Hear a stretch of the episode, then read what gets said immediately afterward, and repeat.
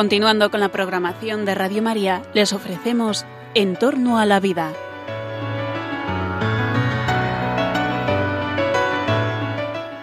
Es un espacio dirigido por José Carlos Avellán y Jesús San Román.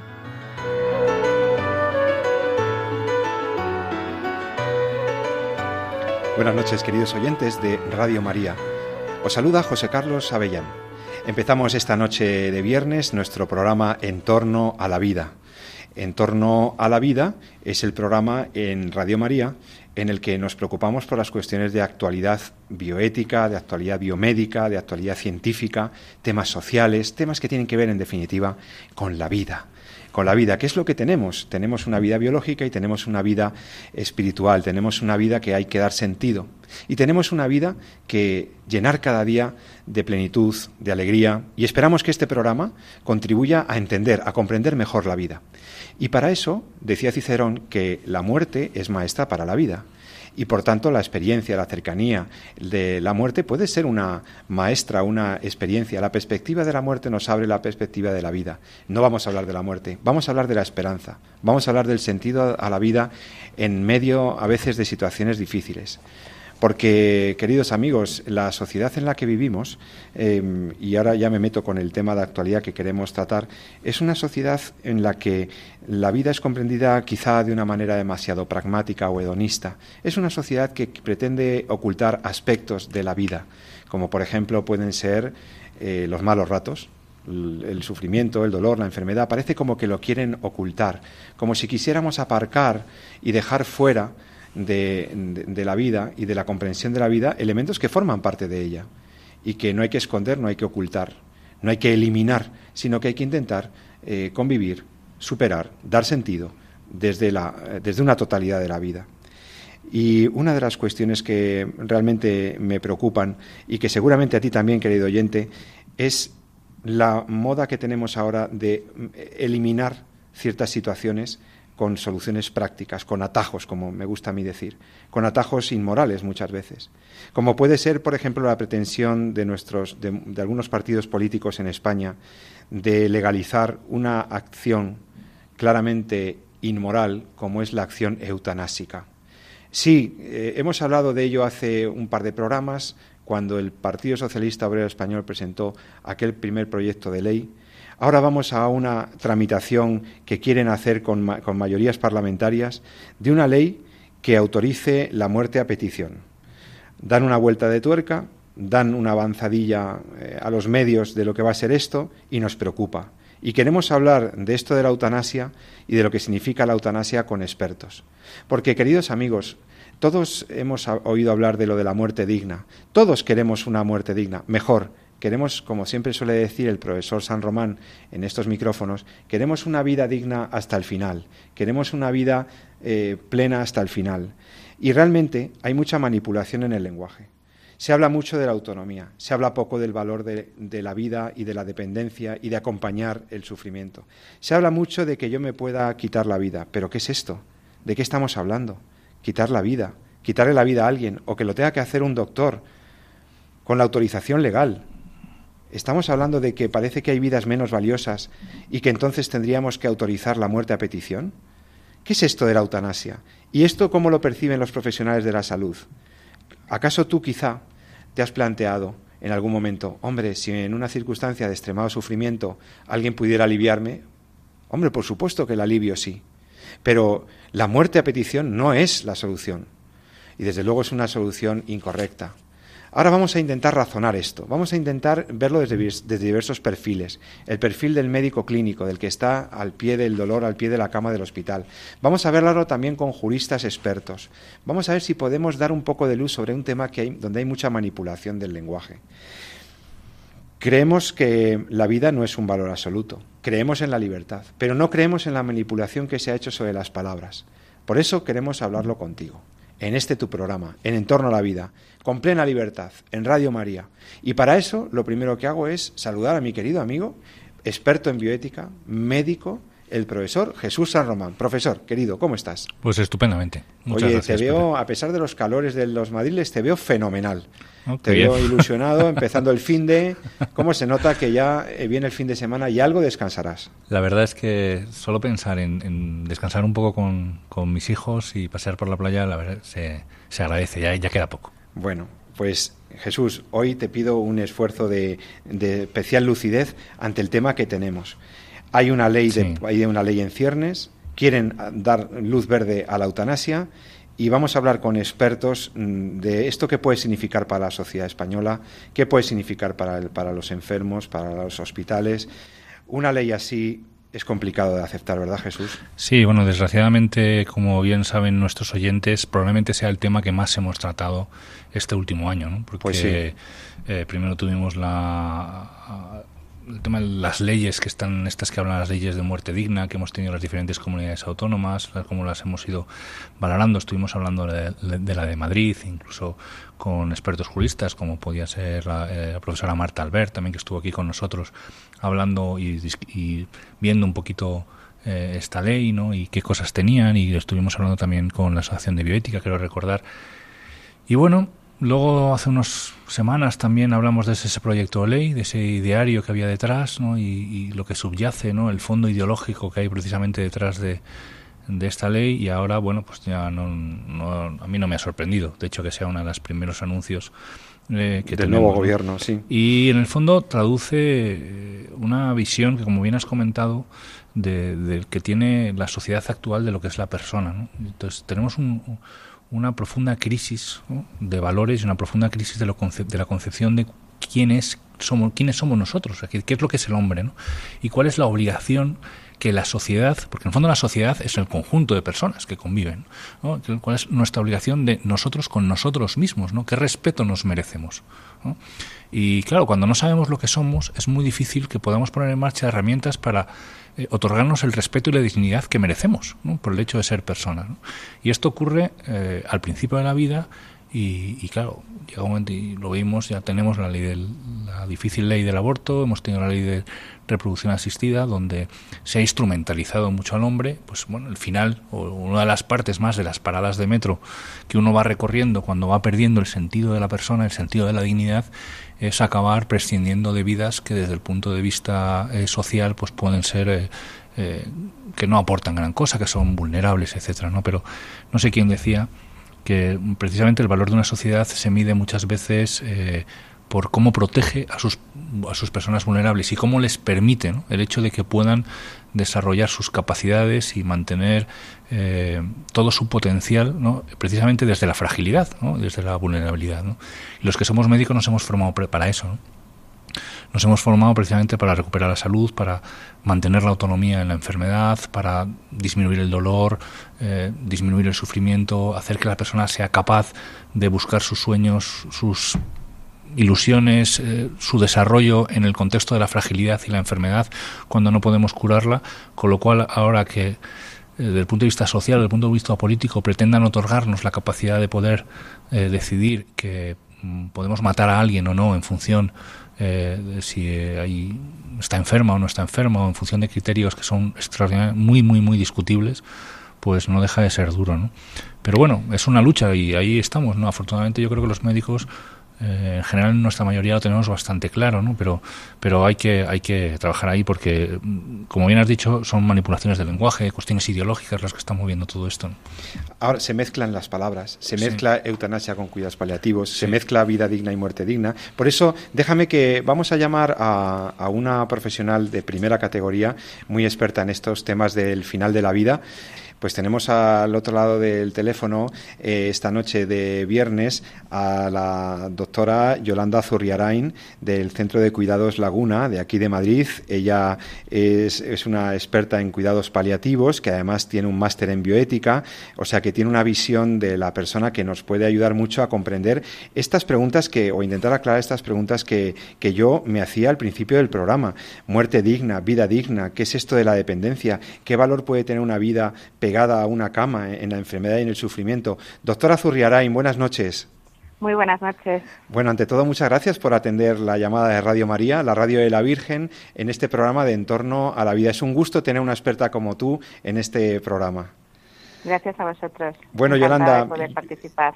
Gracias. Pues eh, eh, luego a lo mejor el doctor eh, San Román te hace alguna pregunta y la cosa quedará entre médicos, pero yo como ciudadano digo, vamos a ver, ¿cómo lo verá? ¿Cómo verá una persona que está todos los días cuidando a personas que ya se van a morir? Porque tú estás cuidando personas que tienen unas, no tienen posible curación, normalmente, salvo milagro, están en una unidad en la que se trata de, paliar el dolor, etcétera. Ahora queremos que nos hables un poco de eso, pero ¿en cómo, cómo te quedas tú cuando ves a, dos terceras partes del hemiciclo de, los políticos españoles quieren sacar una ley para, para acabar con la vida de los pacientes más enfermos, más sufrientes. Pues mira, te cuento mi visión como, como efectivamente como médico que día a día mm, trabajo con pacientes que para mí son personas con las que realmente pues eh, estrecho vínculos y ayudo y acompaño sobre todo en ese final de vida que siempre pienso cuando elegí esta profesión mm, me di cuenta que, que, era una afortunada, o sea, parece que estoy loca, pero no, porque yo aprendo mucho también de, estas personas que efectivamente cómo afrontan ese final con la ayuda de los demás. Y siempre pensé, estoy con un reto porque yo no les puedo curar. Pero si cambio el objetivo, lo que digo, lo que hago es aliviar y quitar mucho sufrimiento, pensando que solo un ser humano puede aliviar el, sufrimiento de otro ser humano, ya con eso me siento dichosa, pensar que, que estoy ayudando a una persona que está en una situación muy difícil, el, darte y ayudar a otro es lo mejor que te puede pasar porque tú recibes más de lo que das. Pero es verdad que no deja de ser un reto y un sufrimiento para uno porque la situación es difícil en muchos momentos y nosotros tratamos no solo al enfermo, sino a la familia también. La unidad a tratar es paciente y familia. Yo trato a gente que, que se va a morir próximamente, pero también gente que está viva y que está haciendo un duelo por la pérdida de un ser querido o próximo a, a perder un ser querido. ¿no? ¿Cómo afrontan eso? Claro. Y eso también, pues, es un reto, porque efectivamente los abordajes son distintos en según qué, opciones. Todos son enfermos. la persona que quiera una persona enferma también en parte eh, está enferma, porque está sufriendo en parte lo, que sufre ese ser querido, ¿no? Le gustaría como estar en esa situación porque le quiere o, aliviar lo que puede, ¿no? Entonces, tú aportas mucho ayudando a esa persona a seguir cuidando a ese paciente, porque pues, le da cosas que yo no le puedo dar, que es el cariño, el conocimiento, el, estar ahí, ¿no? El, que él justo lo que hacen ellos yo no lo puedo hacer, que es ser su familia. O sea, la enfermedad quita muchas cosas, ¿no? Que quita autonomía si esos síntomas no están controlados o, o te produce ser dependiente físicamente muchas veces, pero esa cabeza, la mayoría de mis pacientes está bien. Y esa, paciente, y esa cabeza es lo más importante, lo más noble del ser humano, donde está su inteligencia, su voluntad, su capacidad de amar. Y yo veo milagros, milagros en el sentido de que cuando ellos se dan cuenta que la enfermedad les roba muchas cosas, pero no lo más importante, que es que sigue siendo el esposo de esa señora, o el padre de esos hijos, o el hijo de, esos padres, o cualquier otra cosa, dices, es verdad, puedo seguir ejerciendo de hijo, puedo seguir ejerciendo de padre, puedo seguir ejerciendo de esposo, y puedo dar mucho amor, ahora puedo dar muchas gracias por todo lo que estoy recibiendo y yo no puedo hacer por mí mismo. Estamos en una sociedad que sobre todo lo que te enseña es que parece que si no eres activo y, útil por ti mismo ya no vales nada y eso no es verdad. Oye, Yolanda, ¿y cómo nos lo, nos lo demuestran, ¿no? ¿Y cómo se puede meter en una misma en un mismo cajón lo de los cuidados paliativos y lo de la eutanasia? Porque es que lo vinculan y no tiene nada que ver. Efectivamente, yo es donde ahí empiezo ya a decir esto es una ideología, o sea, no una ideología. cosa no es una cosa que salgan de forma natural, es más, es que va contra la praxis médica. O sea, yo cuando dicen, bueno, habrá una objeción de conciencia para los médicos, pero bueno, lo primero, ¿por qué lo tiene que hacer un médico? Lo segundo, ¿objeción de qué? ¿No? Objeción de ciencia. Objeción de conciencia lo tengo clarísimo, pero es que es objeción de ciencia. ¿Qué significa objeción de ciencia? está para curar, no para matar. Entonces, que le haga un matarice, o que le haga, pues como hacían antiguamente, ¿no? Uno que decapitaba, decía, pues el, verdugo. tenía el oficio de verdugo. Pero yo creo que no tienen por qué vincularlo. Yo creo que es una forma de decir, yo me protejo de que esto es un acto médico y así yo estoy haciendo una cosa que, es matar, como con una capa de que, de que algo está bien hecho. Yo creo que no, no, nosotros estamos para cuidar y aliviar y enseñar a los demás a cuidar y aliviar y a dar sentido a, esa vida que es digna hasta el final. Porque lo más bello del ser humano, como he dicho, no está en el cuerpo físico, que se pueda mover o no, sino en lo que es él como ser humano. ¿Algún paciente? Una cosa mm. Mm, que te digo que, a mí me impresionó. Al estudiar también un poco vi como las, las civilizaciones antiguas también han descubierto hasta pues restos humanos, ¿no? Como estamos hablando del Homo sapiens y todo eso de la del Cromañón, etcétera, y se han encontrado pues eh, pues algunos cráneos que no tenían dientes en una sociedad como era, que solo podíamos comer carne o lo que fuera todo crudo o más bien poco eh, elaborado, como tenemos la capacidad de hacer, ¿quién daba de comer a esa persona sin dientes? Si ha vivido y ha perdido los dientes es porque ha envejecido dentro de su evolución y algún otro ser humano ha cuidado de ese otro ser humano para que se alimentara. Luego el tema de cuidar es lo que es propio del ser humano, o sea, es el acto más grande que no puede hacer un animal, que es tener compasión de otro, ayudar a otro de forma activa cuando él sí mismo por sí mismo no puede, porque hay un vínculo de cariño, de, de fraternidad, de, de, de, solidaridad humana por el hecho de ser humano. Esto es lo que quería decir de fondo, porque esto es la ideología que están matando ahora mismo en la sociedad, diciendo que todo se tecnifica. Yo te mato porque para mí tu sentido no, no eres útil. ¿Quién te está diciendo que no tiene sentido en la sociedad? O sea, que es la sociedad la, que ha construido un discurso sobre el valor de esas vidas. Sí. nuestra, nuestra ideología como paliativistas ahora mismo es el hacer sociedades compasivas y eso vemos que como la sociedad ya está un poco deteriorada, lo que tenemos que hacer es con la educación desde niños hacerles ver que es normal, que es lo más ecológico, ¿no? Que el hombre nazca y muera y que igual que acompañamos con alegría un nacimiento, tenemos que acompañar también con muchísima alegría y con muchísima ciencia y con muchísimo amor ese final de vida para que esa persona siga siendo digna de ser querida, de estar con quien sea, aunque no tenga familia, la sociedad misma, o sea, tiene amigos, o sea, se ha relacionado, ha hecho algo para estar eh, en compañía de, ¿no? Eso es donde está esta sociedad civilizada haciendo aguas, o sea. Estamos hablando con la doctora Yolanda Zurriarain, eh, del eh, paliativista, médico, especialista en cuidados paliativos en el Centro de Cuidados Laguna de Madrid. Yolanda, ¿qué es para ti una muerte digna? Para mí una muerte digna es una, es una persona que está acompañada de un equipo médico que le está aliviando sus síntomas agresivos, que puede ser en muchos casos el dolor, la disnea, las náuseas, el, la depresión, el desánimo, y a la vez está acompañada, pues eso, con un abordaje de amor por parte de ese equipo, pero también por parte de su familia, o sea, también hacer eh, esos equipos sanitarios que, que no desvinculen la familia de esa atención al paciente, o sea, que una familia que también está amparada por unos profesionales o dando un espacio para que sigan cuidando, aunque estén en un ámbito médico o sanitario, y ayudándoles a todos a dar un sentido a ese final, sabiendo acompañar con cariño y conciencia. Para mí ah. eso es una muerte digna. Estoy muy de acuerdo. Pero algún paciente a lo mejor ya cansado porque la enfermedad, por el desgaste, por el proceso eh, final, eh, puede percibir que en un momento determinado que realmente su vida no vale ya y que ¿qué haces cuando tienes a un paciente cansado que parece que está tirando la toalla? ¿Qué hacéis? Eh, cómo se puede dar sentido a ese momento final?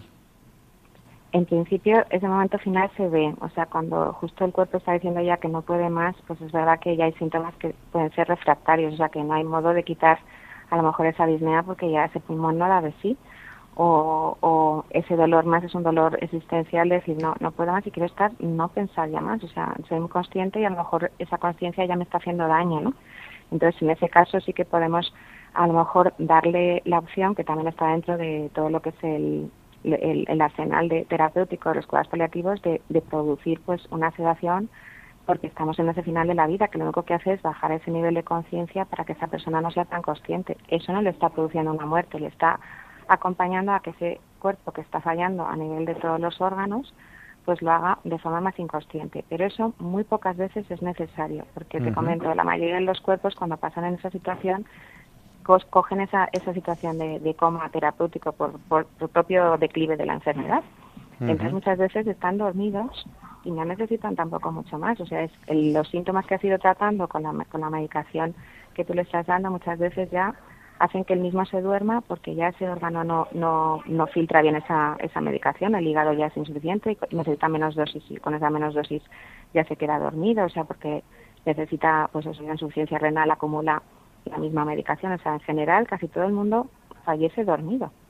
Hay muy pocos que como en las películas te digan, me estoy muriendo y adiós, o sea, es una cosa aguda, que es o una hemorragia o algún infarto que, que también puede ocurrir en el contexto de una enfermedad final, o sea, que luego hay un una causa aguda que lo acontece, ¿no? Pero en general, estas personas con sufrimiento se ve desde antes, o sea, el sufrimiento es, tú lo tienes que tratar desde antes. Muchas veces cuando hay una petición del no puedo más y tú ves que todavía hay recorrido de enfermedades porque hay una desmoralización o una depresión de fondo o una situación familiar difícil y ahí lo que hay que poner es toda la creatividad para ayudar a ver cuál es el problema de la familia y hacer mediación familiar, cuál es el problema de desmoralización y dar una terapia de sentido, que también lo hay, o sea, hacer como un recorrido de vida y dar sentido y reforzar todo lo que a lo mejor en ese sentido él no lo ve.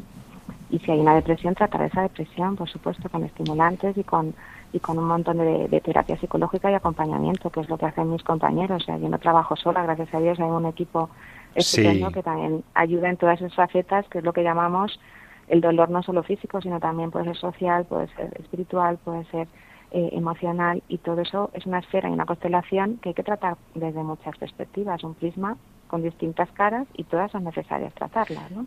¿Algún colega tuyo de paliativos me ha dicho, eh, mira, Avellán, en realidad la gente no quiere que la matemos, lo que quiere es no sufrir, no quiere el dolor.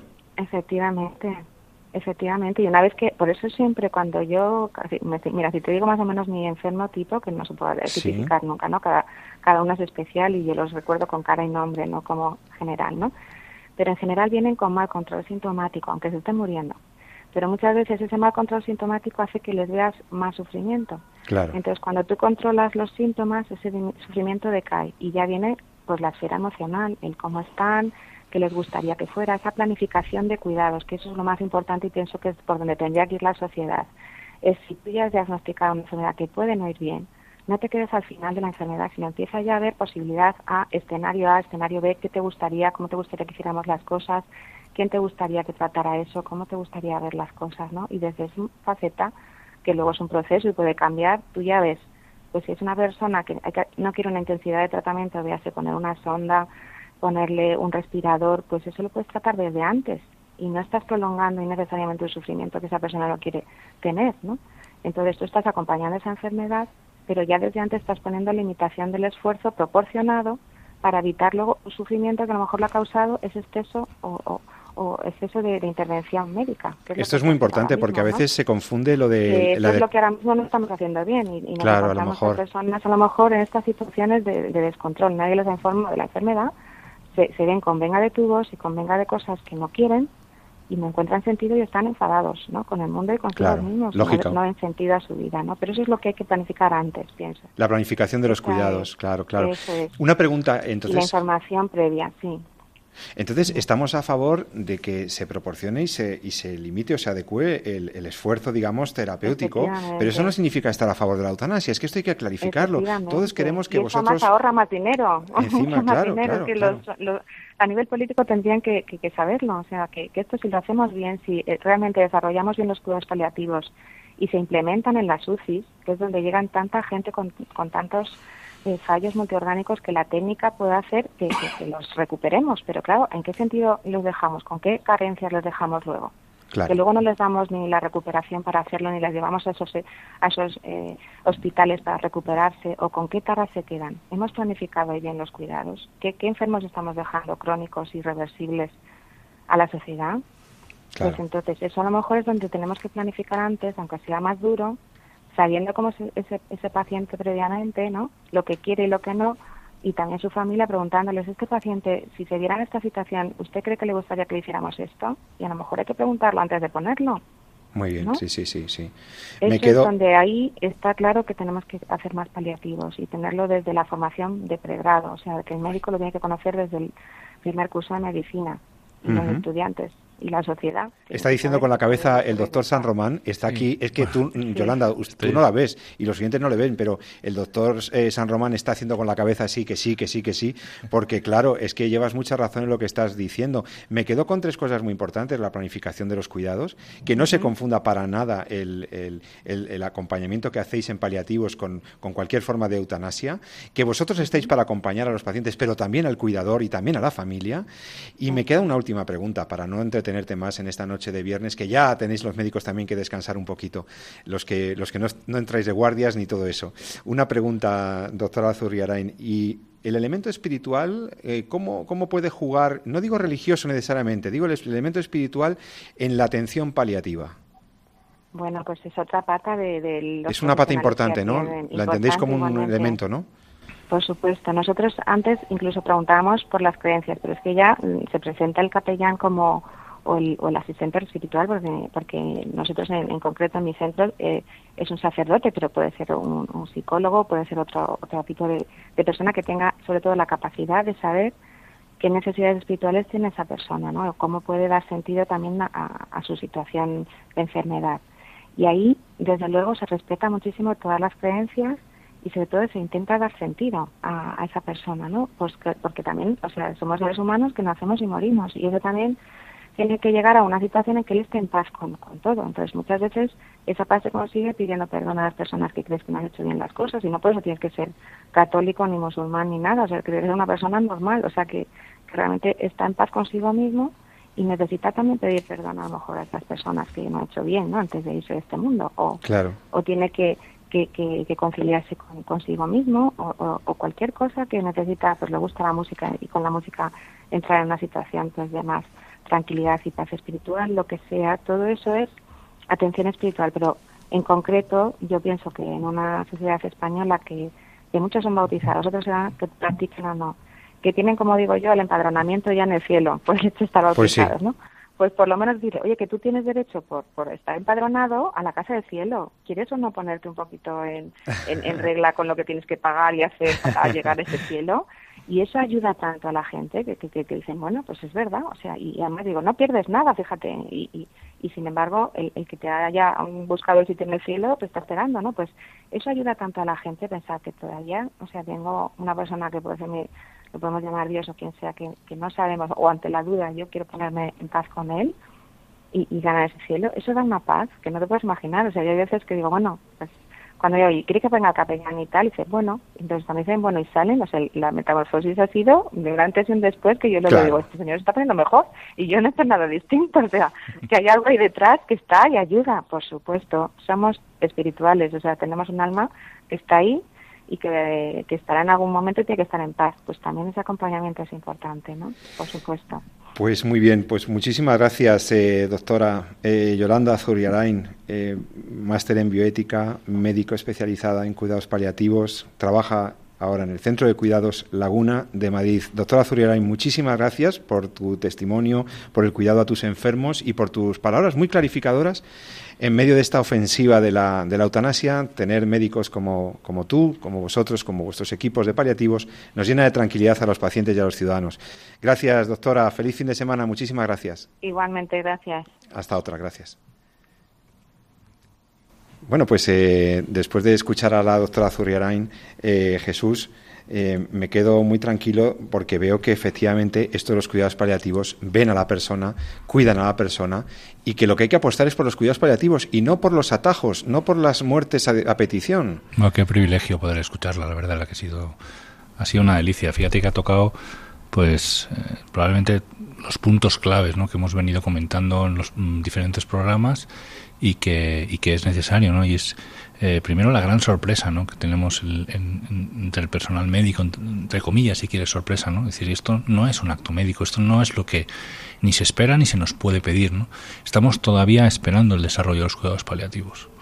Eh, tuvimos una ley, hemos tenido una ley en la Comunidad de Madrid que se habla de las garantías del proceso de morir, que hablaba precisamente de ese documento que hemos comentado también de voluntades previas, pero que ha sido una auténtica cuenta pendiente y una eh, una bengala de fuego fatuo a la hora de lo que es el desarrollo de los cuidados paliativos. Nos sigue siendo una asignatura pendiente por parte de nuestros poderes públicos el que eh, pongan en marcha un proceso, un sistema de cuidados, de control de síntomas, de cuidados paliativos como Dios manda.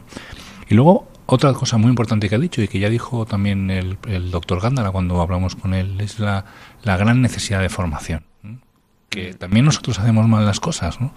Los, los médicos, ¿no? Y muchas veces hablábamos precisamente y cuando yo decía, yo no creo que haya enseñamiento terapéutico, decía el profesor Gándara, pues hombre, si no sabes hacer las cosas y las haces mal, es una forma de, de ensañamiento, ¿no? Entonces, efectivamente, ¿no? No, no, no estamos formados, no nos estamos preocupando también de formar a nuestros alumnos en el grado o a nuestros residentes, ¿no? residentes clínicos que están ahí. Y el dolor es una cuestión que es transversal a todas las especialidades. Y todas las especialidades tienen alguna patología que desgraciadamente puede acabar con la vida del paciente. Y sin embargo, eh, muchas veces entendemos que cuando el paciente ya está en situación crítica, ya como que es algo que ya no es de nuestra especialidad, ya a otro lado, ¿no? A paliativos, ¿no? Y como si fuera algo ajeno, ¿no? Al margen, ¿no?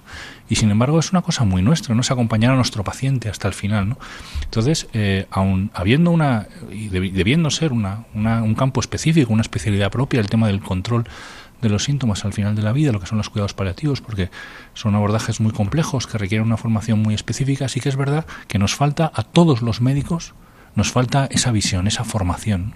Y, muchas veces los paliativistas llegan tarde, llegan tarde a, un proceso clínico que ya debía haber sido controlado o, previsto antes. Y esto lo, comentaba muy bien la, eh, la doctora. ¿no? Y luego, pues nada, pues eh, a seguir un poquito tratando de, cambiar ¿no? esa, esa, esa, mentalidad ¿no? de que justo cuando uno ya no puede curar, ¿no? Eh, bueno, pues su papel está en, precisamente en aliviar ¿no? y acompañar. ¿no? Y eso es eh, es tan importante o más quizá en ese momento para el paciente que, que, todo lo demás. Pues esto que tenéis tan claro los médicos y desde luego la doctora Zurriarain que está con nosotros, sin embargo parece que algunos políticos no lo tienen tan claro y hay una propuesta para cambiar el orden jurídico y político en este, en este país en el campo de, la, de los cuidados al final de la vida con esta pretensión legal. Bueno, eh, yo tengo algunas preguntas para seguir hablando de este tema. Eh, ¿Por qué esta obsesión con la eutanasia? ¿Qué es lo que está pasando a la sociedad para que apueste por una idea falseada de la muerte digna? ¿Qué, qué, significa ser libre? ¿Ser libre para quitarme la vida? ¿Ser libre para pedirle a mi médico que me mate? Vamos a hablar de eso con, con alguna otra persona ahora. Vamos a hacer una, un descansito de un par de minutos. Escuchamos una, una canción y enseguida estamos con vosotros de nuevo en Radio María, en Entorno a la Vida. Hasta ahora mismo. Camino despacito, que de correr tuve bastante. Voy cosiendo los bolsillos con hilos de lo importante que no quiero más cadenas que me aten a la pena. Ahora es el momento de vivir. Y escucho cada paso, cada latido y cada sueño que me aleja del fracaso mil historias y aunque no todas fueron buenas, siempre merece la pena seguir luchando aunque nos duela y agárrate a la vida, asómate al balcón de las sonrisas que iluminan un mundo de color que está esperando en cada esquina. Nunca te olvides de quererte, porque eso es lo que te hace fuerte. El corazón Recoge la ilusión y ve curando tus heridas. Destapa la emoción y bebe toda la alegría. Brinda por los buenos momentos y deja que se lleve el viento. Todo lo malo y escribe tu propio cuento. Si me siento perdido, subo la música del alma para encontrar el camino. Agarro mi guitarra y voy al sur de mi destino, cerca de donde he nacido, porque lo que hoy soy es lo que he vivido. Y agárrate a la vida, asómate al balcón de la sonrisa que ilumina un mundo de color que está esperando y ya estamos de vuelta con todos vosotros en Entorno a la Vida. Estamos eh, hablando hoy sobre la posible autorización legal de la eutanasia en nuestro país. En España hay una proposición de ley, eh, hay un proyecto de ley circulando que iba a iniciar trámite parlamentario y para hablar de los aspectos eh, filosófico, jurídico, políticos de, este tema, tenemos la suerte de contar esta noche en Radio María, con el, al otro lado del teléfono, al doctor José Miguel Serrano Ruiz Calderón, que es profesor titular de Filosofía del Derecho en la Universidad Complutense, director académico del Instituto de Estudios Bursátiles y sobre todo un gran experto en bioética, maestro de muchos de nosotros, de profesores de bioética, em, en múltiples másteres, asesor de la Pontificia Academia Provita, doctor Serrano Ruiz Calderón, José Miguel, buenas noches. Buenas noches. Muchas gracias por estar en Radio María, en Entorno a la Vida, esta noche de viernes. Me alegro mucho, sí. Gracias, profesor. Pues mira, José Miguel, hemos tratado con la doctora Zurriarain Yolanda Zurriarain, los, los, cuidados paliativos. Ella estaba preocupada por la deriva legislativa en España, aunque ella hace su trabajo con sus pacientes. Tú, como profesor de bioética y como experto y observador de la biojurídica, podríamos llamar, ¿Cómo ves este proyecto? ¿Qué, ¿Qué, significa para España? ¿Qué puede significar para nuestro país la autorización de la eutanasia, la autorización legal de la muerte eutanásica en España? Bueno, pues yo creo que es un, paso más grave en la imposición de una, de una especie de autonomía radical, de un radicalismo ideológico no es verdad que sea una posición neutral, como suelen decir, de que unos queremos imponer posiciones morales y otros no. Ellos imponen una posición moral, que es la, la posición moral de que lo, lo, fundamental es la autonomía, que siempre se traduce en que lo fundamental es la autonomía de los fuertes, porque cuando tú debilitas la protección jurídica a los débiles, les dejan en una grave circunstancia de desprotección.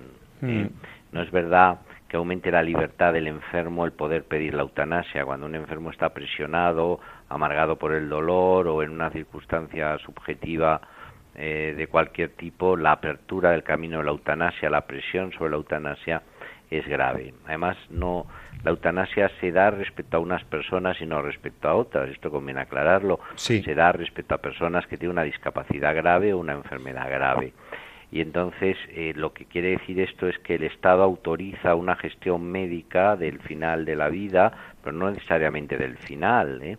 Eh, ya lo veremos porque siempre se va ampliando esto, de personas a las que de alguna manera nuestro sistema de producción-consumo de pues los descarta y entonces observa que lo más práctico en, en este proceso de descarte pues es eh, tan facilitar como una supuesta liberación la muerte. ¿eh? Y esto a mí me parece muy peligroso. Por otro lado, yo no estoy de acuerdo con algunas cosas que dicen los paliativistas, porque no, por supuesto, con, con, quien habéis hablado antes, que sí. sí suelo estar de acuerdo en casi todo, pero algunos paliativistas están diciendo que si hubiera un sistema completo de cuidados paliativos no, no habría eutanasia. Eso es un disparate, porque eso sería como justificar que si no hay paliativo tiene que haber eutanasia y eso no es así. Eh, los los, eh, eutanásicos quieren la eutanasia. Sí, los eutanásicos quieren eutanasia y lo que quieren eutanasia es porque quieren que se puede optar por, la muerte como paso médico. Si hay un sistema de paliativos, pues bueno, unos pueden elegir un sistema correcto de paliativos, pero ellos exigen, podríamos decir, que haya también un, un sistema en el otro sentido. Una cuestión más ideológica. claro, ideológica y además que, que va dando una salida, podríamos decir, eh, determinada al, al final de la vida y al conjunto de casos en los cuales los incapaces se van a encontrar, o sea, los incompetentes se van a encontrar en una situación peculiar.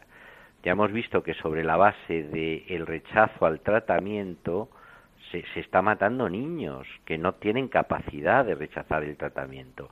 Luego podemos pensar que sobre la base de lo que hubiera sido la mejor intención de un incompetente, finalmente se acabará produciendo una eh, eliminación de incompetentes. Yo con esto no quiero decir que será al día siguiente de la ley o diez días después, pero lo que quiero decir es que es un proceso natural, porque es una pendiente lógica eh, la que se produce. Además, yo quiero decir otra cosa, porque no quiero parecer en este punto un poco, podríamos decir, moralista, mm, eh, eh, en el mal sentido, ¿no? Yo entiendo que hay gente que quiera morirse, yo, yo eso lo entiendo. Es más, podríamos decir que en una sociedad como la contemporánea, es, es, es bastante claro que hay mucha gente que quiere morirse. Precisamente el suicidio es una de las principales, si no la principal, causa de muerte violenta entre nosotros. Entonces, por eso no se puede trivializar con este tema. Este es un tema grave. ¿eh? De, de, los viejos sistemas, de los viejos argumentos contra el suicidio que se manejaban, pues ya de los ingleses en el siglo XVI, pues decían porque es un pecado contra eh, el instinto de conservación, ¿no? Contra la naturaleza. Yo eso no lo veo tan claro, porque bueno, el, suicida no lo vence, ¿no? porque es un pecado contra Dios, contra el sexto, bueno, y porque es un acto contra la sociedad, yo en vez de centrarme en eso me centraría en los impedimentos al suicidio. ¿Cuáles son los impedimentos al suicidio? Que es muy difícil suicidarse, uno, uno, o sea, le cuesta un esfuerzo. Entre pensar que uno quiere morir y matarse hay una distancia enorme, y eso lo sabe casi todo el mundo. En segundo lugar, el, el, el daño que se hace a los cercanos. ¿eh? En tercer lugar, por supuesto, la cuestión, eh, podríamos decir, trascendental de que es una falta moral. ¿eh? Y, eh, y, en cuarto lugar que puede aparecer no como un delito evidentemente pero como algo sobre el que el sistema jurídico intenta disuadir nuestras sociedades han pensado que aunque haya personas que puedan pensar en determinado momento que es mejor morirse o mejor matarse hay que intentar disuadirlos de eso. Eso es como, eso es una opción primordial.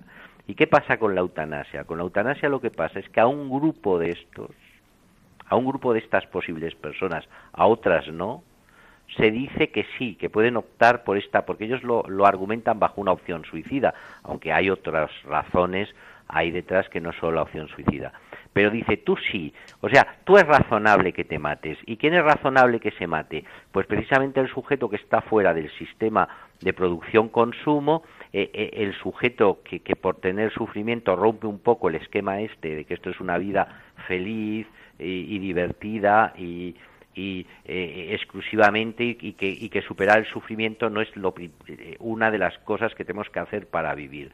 A mí el mensaje me parece pésimo y la acción me parece terrible. Y luego finalmente, el efecto sobre la medicina, el efecto legal sobre la medicina es demoledor. Esto tampoco se analiza. Es decir, el médico era el sujeto que no podía matar intencionalmente, que renunciaba a ello. En épocas en que se mataba intencionalmente mucho, eso hay que decirlo. ¿eh? pues en esas épocas intentó sacar al médico. ¿Y ahora el médico qué es? El médico ya no es como antes un, sujeto individual, una profesión de tipo liberal, es un hombre metido en un sistema estatal y en un sistema de seguridad social y en un sistema eh, producción en cierta medida, porque las sociedades médicas pueden presionar, etcétera. Entonces, a este sujeto, a esta persona, se le quita el freno moral de que no mataré en ningún caso y se le pone en la situación de que lo bueno, lo indicado es matar. Se va a reconocer la objeción de conciencia, pero todas estas objeciones de conciencia que van contra un derecho, porque esto se afirma, ha habido un, un diputado, no me acuerdo el nombre, que ha salido con que es la última libertad. O sea, la última libertad es que te mate el sistema. Pues yo comprendo que alguno pudiera decir, la última libertad es matarse. Lo decía Fiorán, que no se mató, pero, pero lo decía, lo único que me permite seguir viviéndose. Pero esto no es eso, esto es que te maten. Pues plantear que te maten como la última libertad me parece gravísimo y además en un sistema, podríamos decir, como el que funciona, terrible. Y además los, los disidentes de entender que esto es un bien, lo vamos a pasar mal. Nosotros los juristas menos, pero los que estáis ahí que sois médicos, lo vais a pasar peor. O sea, esto es un paso, no, no se puede minimizar ninguno de estos pasos, pero esto es un paso grave. ¿eh? Y eso es lo que puedo decir. Estamos escuchando, estamos hablando con el doctor José Miguel Serrano Ruiz Calderón, profesor de Derecho, de Filosofía del Derecho y experto en bioética. Estamos en, en torno a la vida y eh, creo que el doctor San Román eh, quería hacer alguna, alguna pregunta, alguna observación. Sí, bueno, porque coincido eh, completamente con, con lo que el profesor Serrano, quien conozco del del máster y de quien he aprendido mucho. Eh, del máster de bioética de la Rey Juan Carlos. Sí, sí, sí. Y, y, dice, ¿no? Vamos, los tres, sí, Los tres. Y es verdad, quiere decir, esto, eh, o sea, nosotros eh, tenemos muy claro lo que es un acto médico y esto no está incluido ahí, ¿no? Quiere decir, no, no estamos haciendo nada bueno por el enfermo cuando el sistema, yo creo que sería, en cuanto esta ley se regularice, los países de esta, somos los únicos profesionales a los cuales el sistema les permite, ¿no? legalmente decidir y optar por la muerte de un, de, un de, de otro ser humano, ¿no? Quiere decir, no hay otro profesional. Pero date cuenta, hay, hay un tema que no se trata lo suficiente aquí, que es que ya no es que se incorpore a la Lex Artis, sino que matar como acto médico se incorpora al catálogo de derechos fundamentales. Sí, sí, sí, a las prestaciones, sí. O sea, que es que esto es tremendo. O sea, es tremendo, porque no, no, o sea, nosotros siempre estamos hablando, y, y, tú fíjate el impacto que tiene esto sobre el rechazo al tratamiento. Siempre habíamos dicho que el rechazo al tratamiento está limitado, evidentemente, por la lex artis. Eh, ha habido dos interpretaciones, una maximalista que no y otra general que, que sí. Pero al meter es la eutanasia, esto va a hacer un impacto sobre el, sobre el rechazo al tratamiento, eso está clarísimo. Sin duda. Sí, una cosa. clarísimo. Una cosa, mm, no sé si jurídicamente, pero a mí me, recuerda un poquito fue ese paso que pasó un poquito desapercibido con el cambio de la ley de aborto, en el que pasó de una cosa que era en principio despenalizada a un derecho, ¿no? Que decir algo que era ya un derecho que formaba parte eh, de, de, la mujer, el, derecho al aborto, ¿no? Ya tenemos el derecho a que el médico me mate a petición mía, ¿no? Entonces, claro, ¿qué, pinta Claro, con todos los matices a la petición, porque. Claro, nosotros siempre hemos visto que unas las renuncias a determinadas cosas, por ejemplo, a recibir un costoso tratamiento paliativo, a recibir una costosa atención, a recibir un, un, costoso cuidado, pues eso siempre lo hemos mirado con desconfianza, ¿no? Pero aquí lo que se dice es, miren, la vida vale mientras se produce y se consume, y mientras se puede tener esa, esa posición semiadolescente de estos viejos ridículos, ¿verdad? Parece, pero la vida no es el sufrimiento que se puede tener desde muy pronto, la vida no es la superación del mismo y sobre todo la vida no es la atención que tenemos derecho a recibir de otros para mantenernos. incluso, ¿eh? y además esto se construye en el derecho a pedir a otro que te mate, que es un derecho terrible, porque porque en qué posición queda el otro, queda en la de verdugo, pero y además en la peor forma de justificación del crimen, que es el humanitario. ¿eh? No hay crimen grave que no haya tenido una enorme justificación humanitaria.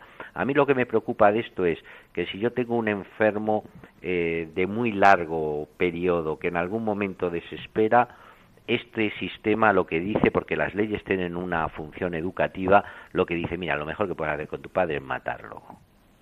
Claro, traslada eso a la sociedad. Entonces, como consigas que tu padre lo diga, como, tu, como basta que tu padre lo recoja en un papel y tal, entonces en vez de disuadirle, no, oye, tú el bien es ese, y al médico le está diciendo, oiga, que lo indicado con este señor es matarle. Claro, ¿eh? eso no, es lo que... No, no se crea usted que no. Ahí es donde quería yo insistir. O sea, yo no recuerdo en ninguna de las prestaciones que como clínico uno realiza o el médico realiza eh, nada que el, el paciente me pueda pedir si no está indicado.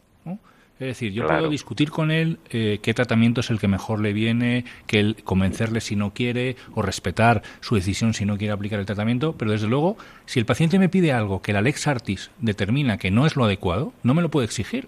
hasta ahora no era así. Sin embargo, nos encontramos con algo que el paciente me puede pedir que yo haga y a lo cual yo legalmente estaré obligado, a no ser que objete o que me quede fuera del sistema, ¿eh? y, que va contra lo que es la propia Lex Artis médica. Entonces, eh, es una cosa absolutamente excepcional.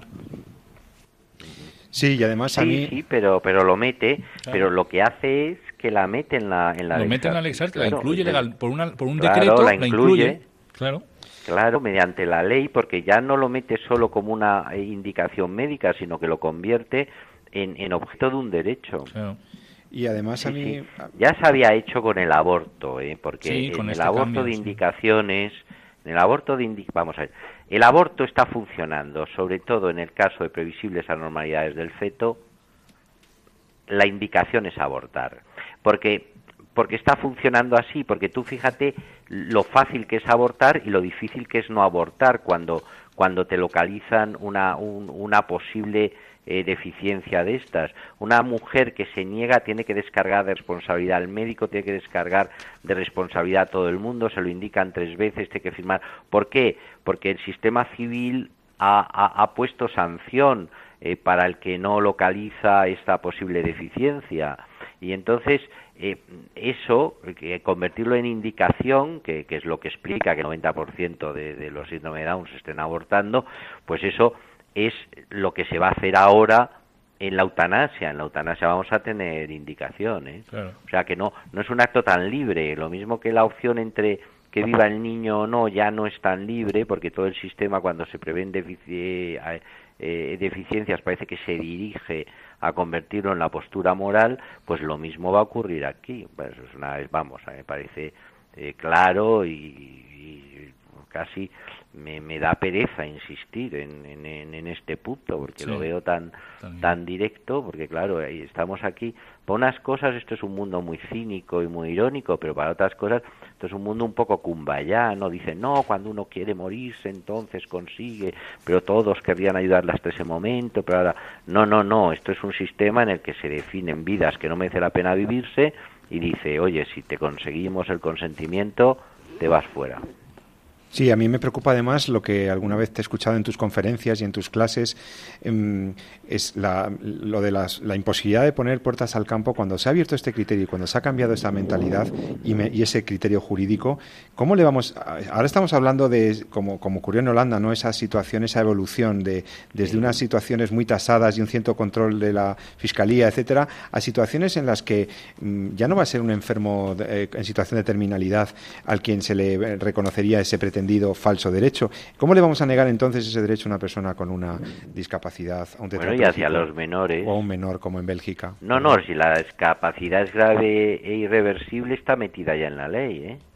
O sea, en la ley ya viene la discapacidad, ¿eh? Tremendo. O sea, la ley no solo es enfermedad grave y terminal, sino discapacidad grave, eh, sino discapacidad grave y irreversible. Parece que dice exactamente. No tengo aquí el proyecto encima, pero vamos, se puede mirar en un momento. O sea, eh, vamos, la proposición, pero que, que ya ha sido tomada en consideración.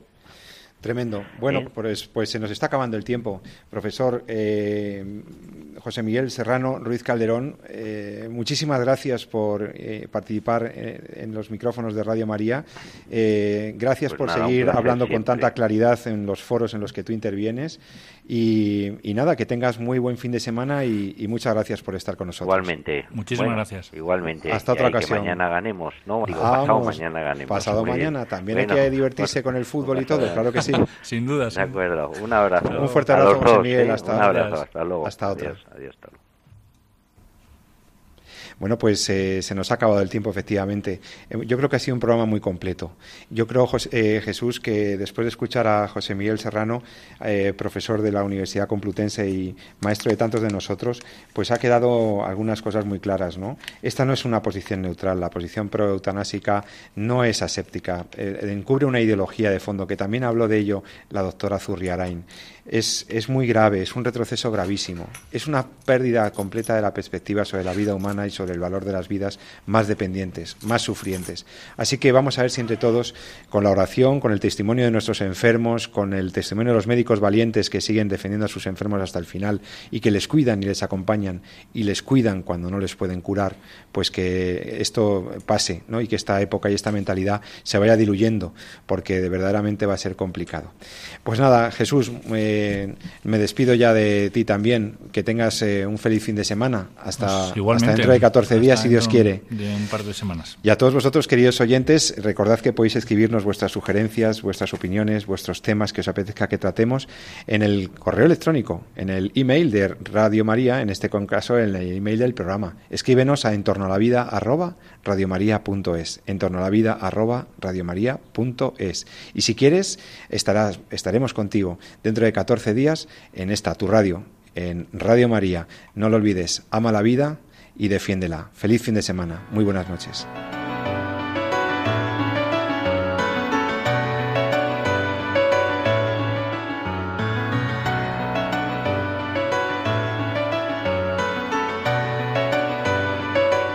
Han escuchado En torno a la vida con José Carlos Avellán y Jesús San Román.